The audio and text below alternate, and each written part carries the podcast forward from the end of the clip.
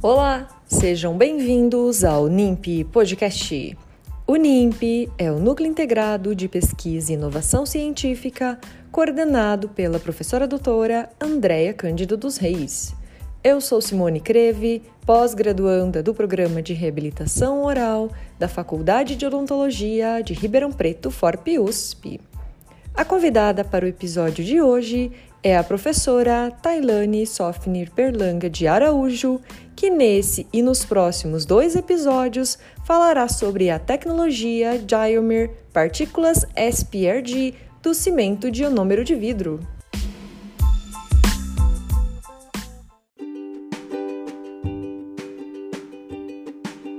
Gostaria de agradecer à professora Andréa Reis e ao NIMP pelo convite de estar conversando hoje com vocês sobre a tecnologia Diomer, as partículas de SPRG, e é necessário conversarmos de bioatividade para podermos falar da tecnologia Diomer.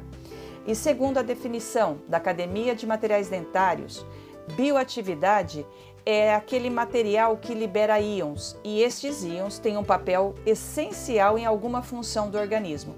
E como vamos conversar de materiais aplicados na boca, essa função é a biomineralização. Por exemplo, a academia classifica dois materiais odontológicos como sendo bioativos, que são eles o cimento de ionômero de vidro e o agregado de óxido mineral ou MTA, porque esses dois componentes liberam íons e esses íons em contato com a dentina, mas isso também ocorre com esmalte, promovem um processo de mineralização. Por isso, então, são classificados materiais bioativos. Nós todos conhecemos o cimento de ionômero de vidro e este é um excelente material odontológico, porém ele tem algumas limitações, limitações estéticas em relação ao desgaste. Desta maneira, os japoneses, eles tentaram desenvolver uma tecnologia que associasse a bioatividade dos cimentos de ionômero de vidro com as vantagens e as características favoráveis da resina composta. Assim veio o desenvolvimento da tecnologia Jaimer. É, essa tecnologia levou muitos anos para ser desenvolvida e estas partículas é, não podem ser confundidas com cimento de ionômero de vidro. SPRG é um vidro e o cimento de ionômero de vidro é outro. O cimento de ionômero de vidro ele libera flúor, cálcio e alumínio, ou seja, é um vidro de flúor, alumínio, silicato. Agora, o vidro desenvolvido para a tecnologia Jaimer é um vidro de flúor boroalumínio silicato. O responsável por essa pesquisa e o desenvolvimento dessa tecnologia é o químico Dr. Nakatsuka da Universidade de Kyoto, no Japão, além da, do flúor boroalumínio silicato, há liberação de outros íons que conversaremos mais à frente. O importante que eu quero que vocês entendam neste, neste áudio é a mecânica atrás dessa tecnologia.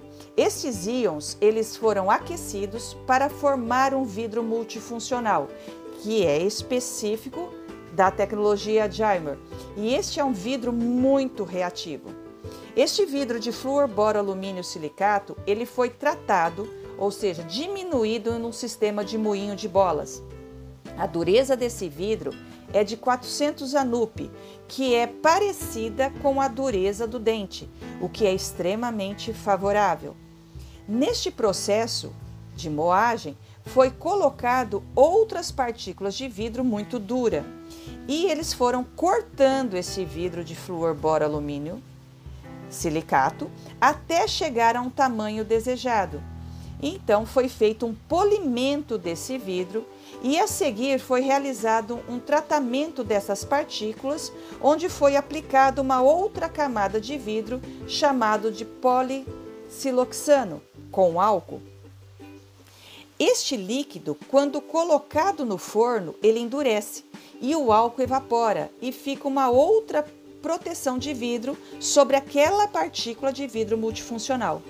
Esse recobrimento, na hora que o álcool evapora, torna é, esse revestimento poroso e mais permeável. E lá na máquina que está sendo produzido essas partículas, ocorre um jateamento com ácido poliacrílico que penetra por essas porosidades e vai reagir com uma porção bem superficial do vidro. Esse ácido ataca esse vidro e, como este vidro tem vários íons, ocorre a liberação deles. Então, as partículas de SPRG é, são compostas por um núcleo de vidro multifuncional recoberto por uma fase ionomérica que tem aproximadamente 50 nanômetros e uma camada superficial modificada de aproximadamente 200 nanômetros. E esse outro vidro que recobre o vidro, essa camada superficial. Toda essa partícula tem 3 micrômetros. E esta parte ionomérica, como é bem minúscula, é, na estrutura toda, ela não perde resistência, não fragiliza o material e na camada superficial há uma resistência muito grande. Essa então é a estrutura mecânica da tecnologia Dimer das partículas SPRG. Muito obrigada a todos, foi um prazer muito grande estar aqui com vocês.